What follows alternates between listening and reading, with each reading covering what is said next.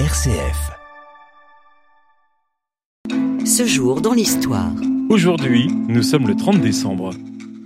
En pleine Première Guerre mondiale, l'Autriche-Hongrie a un nouveau souverain qui succède au vieil empereur François-Joseph le 22 novembre 1916.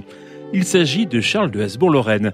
Il règne sous le nom de Charles Ier comme empereur d'Autriche, Charles III comme roi de Bohême et Charles IV comme roi de Hongrie. Le 30 décembre 1916, il est couronné roi de Hongrie à Budapest avec à ses côtés sa femme Zita. Il renoncera au pouvoir le 12 novembre 1918, mourant en exil en 1922 à l'âge de 34 ans. Il sera béatifié en 2004. Bénéficiant d'un pouvoir sans partage sur l'Irak entre 1979 et 2003, Saddam Hussein est renversé par les Américains après leur intervention de 2003. Il est jugé, condamné à mort exécuté le 30 décembre 2006. Cette pendaison est en fait l'épilogue d'une mort en trois actes pour Saddam Hussein. Tout avait commencé en 2003 avec la chute symbolique de sa statue par les GI au cœur de Bagdad, puis l'exposition de son visage hagard à la sortie de sa cachette.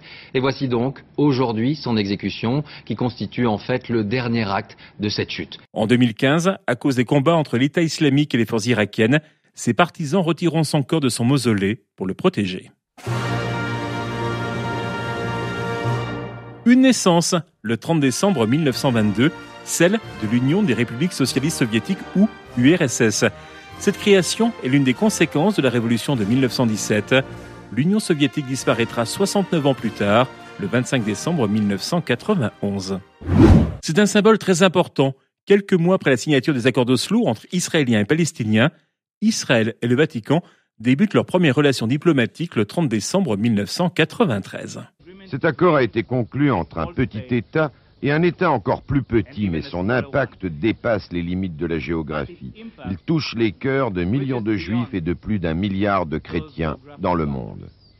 Cette reconnaissance mutuelle est en fait l'aboutissement d'un long processus de rapprochement qui a commencé il y a plus d'une trentaine d'années, un rapprochement compliqué qui succède en effet à 2000 ans de relations difficiles entre juifs et chrétiens. Le 19 janvier 1994 sont créées une ambassade israélienne auprès du Saint-Siège et une nonciature apostolique en Israël. Ce jour, dans l'histoire. Du côté de la culture, voyez le jour le 30 décembre 1927, Robert Hossein, acteur et metteur en scène, il reste connu pour son rôle dans Angélique Marquise des Anges.